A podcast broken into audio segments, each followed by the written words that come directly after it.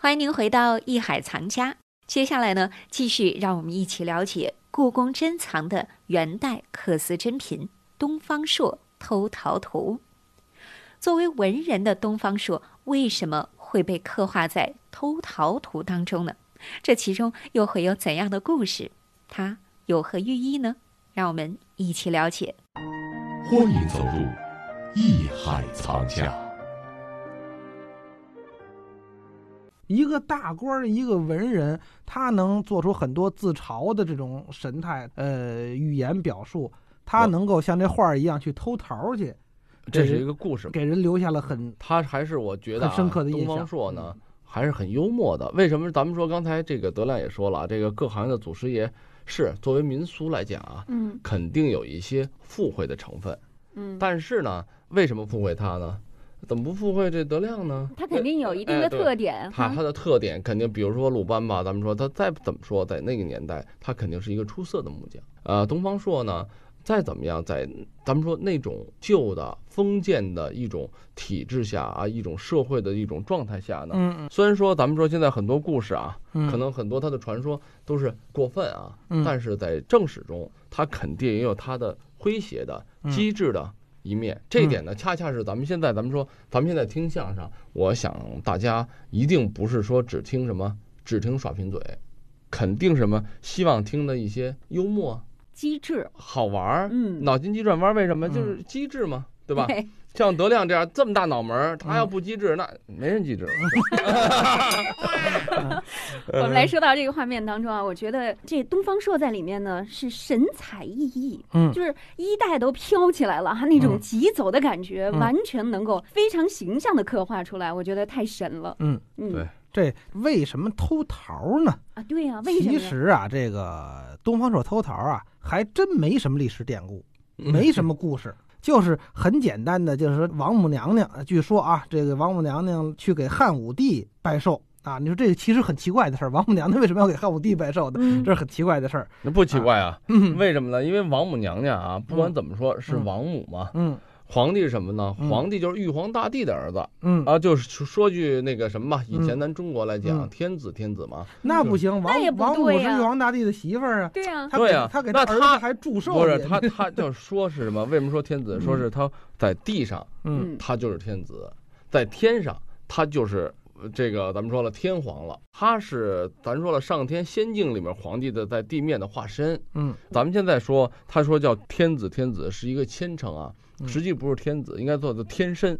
嗯为什么呢？就化身而已。为什么武皇万岁万万岁啊？嗯，只有他是万寿无疆的。反正反正是很奇怪的事儿啊，，你知道吧？呃所以说呢，所有的仙境来讲呢，那那就是皇帝嘛，嗯可以这么说，是在地面上，在天上他都是老大，嗯在天上那就是他。反正王反正玉皇大帝实际是他的化身王母娘娘来了啊，对那就来拿了呗。拿了这个七个仙桃啊，为什么是七这个数也很奇怪，知道吧？王母说了，我呀自个儿留下两个吃啊，献给你五个你吃，那你直接拿五个来不就行了吗？所以很奇怪。嗯完了，这个汉武帝吃完了以后，桃核我留着吧，我种点吧，这桃好吃嗯啊，这这算是嫁接。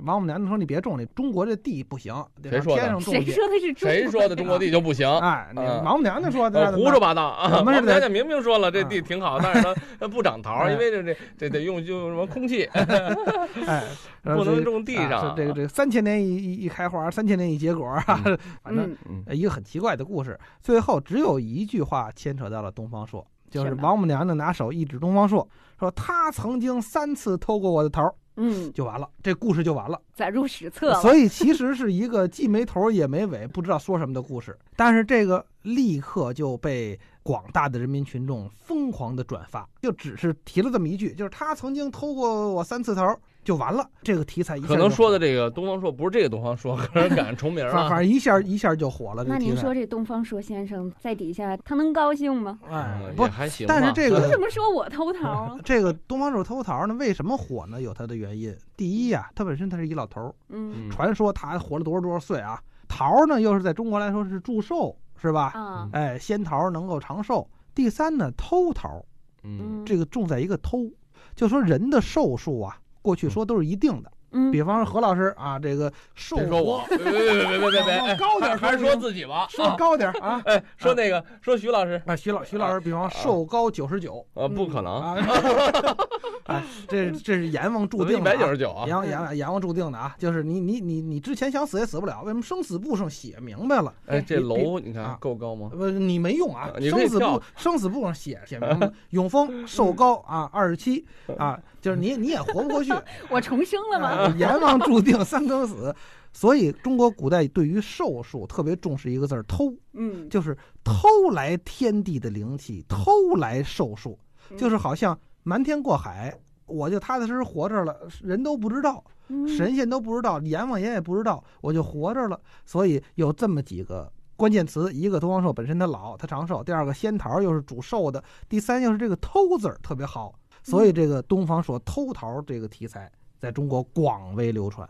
嗯，所以在这个皇帝的寿宴当中，可能还会有这样的东西出现。嗯这个嗯刚才呢，这个德亮呢说的这些故事什么的啊，嗯，实际上呢，从中国文化来讲啊，为什么选择了东方朔啊？嗯啊，为什么选择就是偷桃啊？实际上，咱们德亮给讲了一些东西啊，有一些附会的东西啊，不管是偷桃啊、蟠桃会啊等等啊，嗯还有一些其合理的东西。嗯，我就给大家说一下啊。嗯实际上呢，第一选择东方朔，嗯，确实历史上记载东方朔是一个长寿的寿者。嗯嗯，确实长寿啊，这是没问题。第二，他是汉武帝的时候的汉中大夫啊，嗯，他是一个高官，官员是什么概念？也就是说皇帝所器重的人，对那肯定是对吧？对，中国的文化呀，脱不开什么呢？脱不开，不管你是为什么他不说一个随便一个长寿，因为长寿的人很多嘛，嗯，他怎么不说一个平民百姓长寿？